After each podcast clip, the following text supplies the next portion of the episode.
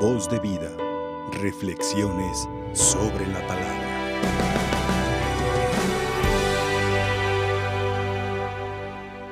Bueno, escuchamos en la primera lectura el testimonio de San Pedro de esa experiencia trascendente llamada la transfiguración, en lo que la tradición cristiana ubica en el monte Tabor.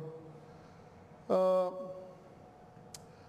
vamos reflexionando en torno a este gran misterio de la transfiguración, porque es muy importante en nuestras vidas saber, eh, entender y aplicar la transfiguración en este camino hacia la salvación, que es nuestra meta. Primer lugar, podemos decir que entre muchas enseñanzas que nos ofrece este pasaje, esta perícopa, está sin lugar a dudas la providencia misericordiosa de Dios. Dios es providente. Y podemos eh, basarnos también en lo, que hizo, en lo que pasó el pueblo de Israel al salir de Egipto durante 40 años. El pueblo de Israel experimentó hambre y Dios alimentó al pueblo de muchas maneras.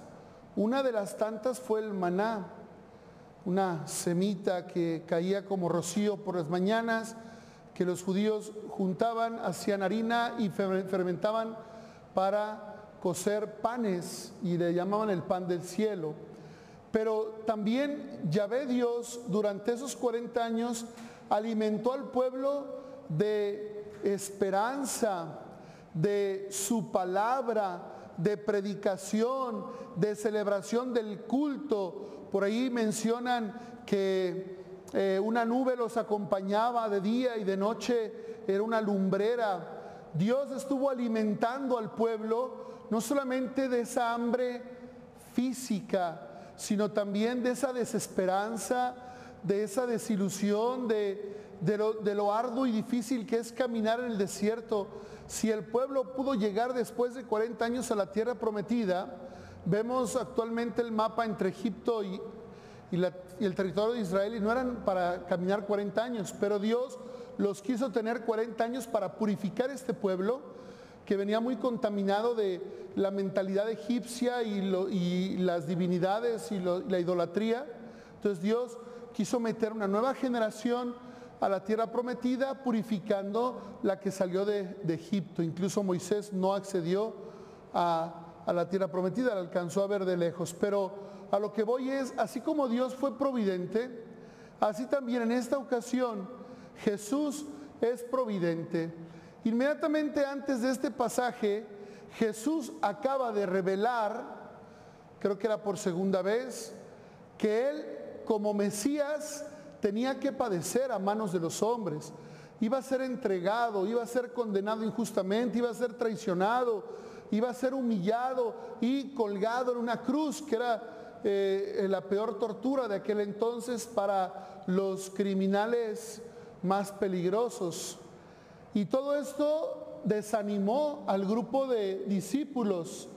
Eh, se deprimieron, eh, no creían, estaban muy desconcertados. Por eso Jesús en su providencia llama a los líderes de este grupo de doce que también tiene su sentido. ¿Por qué no se llevó a los doce para que tuvieran experiencia? Ahorita vamos a, ver de manera muy breve por qué a tres y no a los doce. Eh, o se hubiera llevado a Judas para que se hubiera convencido, ¿no? Y no hubiera traicionado. Bueno, ya son otras cosas.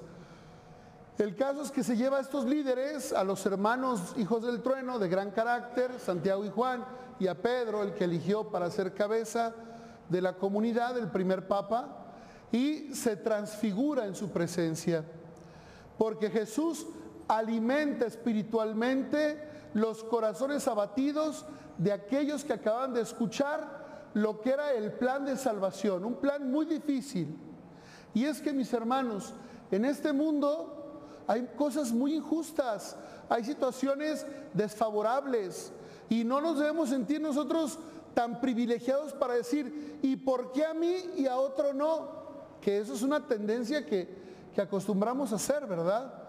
¿Por qué este ser querido que, es bueno, que no es narcotraficante, que no es asesino, que no es violador, por qué está sufriendo y aquellos que debería irles como, a este pobre inocente víctima, eh, no les va así? ¿Por qué ellos no y a él sí? O sea, este mundo, mis hermanos, tiene unas realidades duras, difíciles, hay muchas injusticias, porque si nos vamos a la justicia humana, pues Jesús no debió haber muerto como murió, pero a raíz de eso viene la salvación. Entonces, no, no estemos ahorita como, como viendo que, que la justicia debería ser que le vaya mal a los malos y bien a los buenos. Este mundo así es. O sea, estamos en una realidad donde experimentamos adversidades, injusticias, pero el problema no tanto es lo que sufrimos o gozamos, sino con qué actitud nosotros enfrentamos estas situaciones y estas circunstancias, favorables o desfavorables. ¿Cuál es la actitud? Y la actitud que Jesús ofrece en la transfiguración es de una providencia amorosa, de decir, les voy a revelar un poco eh, que la cruz vale la pena por la gloria por la salvación de la humanidad. Y entonces experimentan ellos una paz. Que Pedro dice que a gusto estamos aquí, maestro, ya no hay que bajarnos, hay que quedarnos aquí, hagamos tres chozas, estamos eh, satisfechos, eh, somos plenamente felices. Eso es la gloria de Dios, hermanos que ya no vamos a tener necesidades, no vamos a tener preocupaciones, no habrá una angustia, un decir, me falta, quisiera, eh, ¿no? Gente que dice, es que yo con mucho dinero, es que yo con salud. No, no, no, es Dios, es Dios la felicidad, es Dios la clave. Y Dios, fíjense bien, así como en el monte Tabor les concedió estos momentos de gracia, de, plenitud de la vida, donde ya no quieren más porque ya estuvo pleno, así también en nuestras vidas, Dios de alguna manera, como en el pueblo de Israel en el desierto, nos ha dado momentos de transfiguración, momentos de plenitud. Yo, por ejemplo, en una ocasión hice una confesión de toda mi vida. Y después de desahogarme y, platicar mis malas confesiones, pecados que por vergüenza no decía bien y que Dios me concedió y el Espíritu Santo me iluminó para confesarme de toda mi vida, experimenté una paz, experimenté una alegría, experimenté una satisfacción que eso hasta el día de hoy a mí, a mí me anima, me motiva, me dice, vale la pena luchar y vale la pena esforzarse por tener esa experiencia que viví eternamente.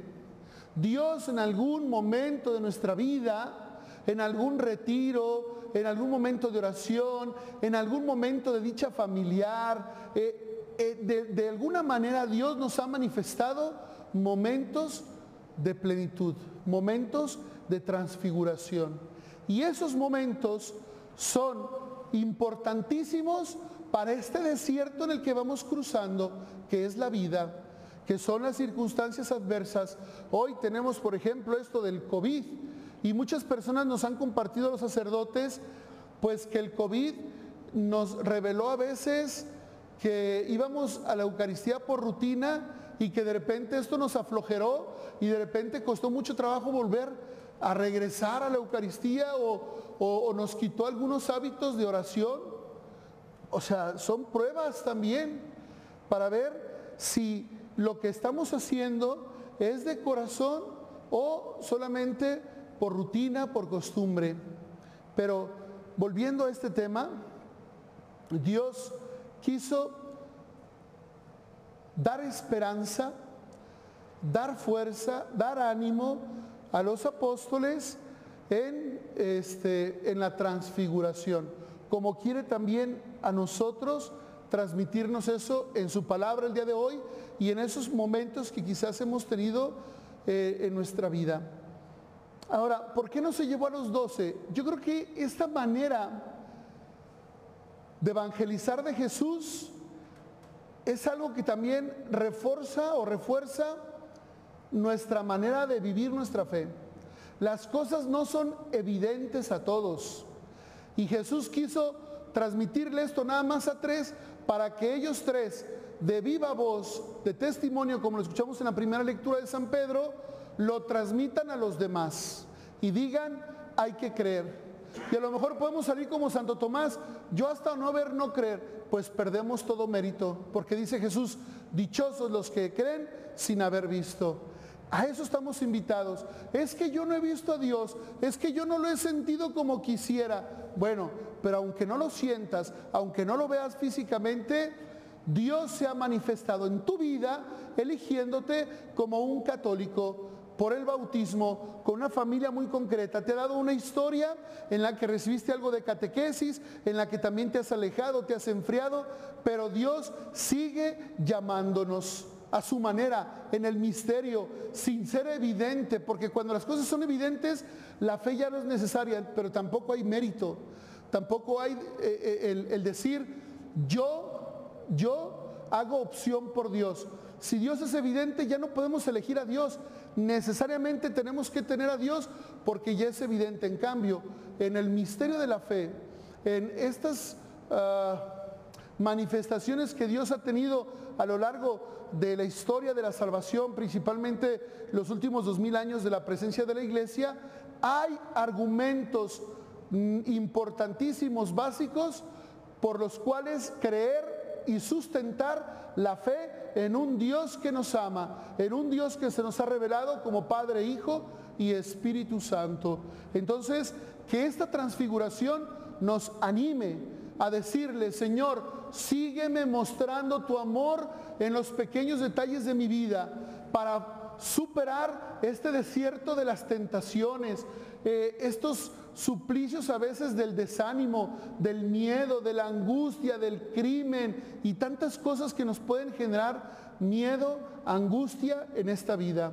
Que sea más fuerte el amor de Dios, que sea más fuerte la convicción de que Dios me ama, de que Dios existe, de que Dios se revela y se transfigura. Y por último, que seamos también nosotros instrumentos de la providencia de Dios. Es decir, que Dios se transfigure en nosotros a través de nuestra alegría, a través del buen trato con los demás, a través del perdón misericordioso con el que necesita ser perdonado, de la atención caritativa al pobre, al indigente, al enfermo, y que de esta forma siga haciéndose presente Jesús transfigurado en quienes creemos en Él y quienes estamos convencidos de su grande amor por nosotros y que Él nos anime a llegar a esta meta donde gozaremos sin ninguna necesidad, como diría San Pedro, que a gusto se está aquí. Ojalá, hermanos, todos nos veamos un día gozando de esa presencia del Señor por haber transitado esta vida con la fuerza de la transfiguración del Señor. Voz de vida. Reflexiones sobre la palabra.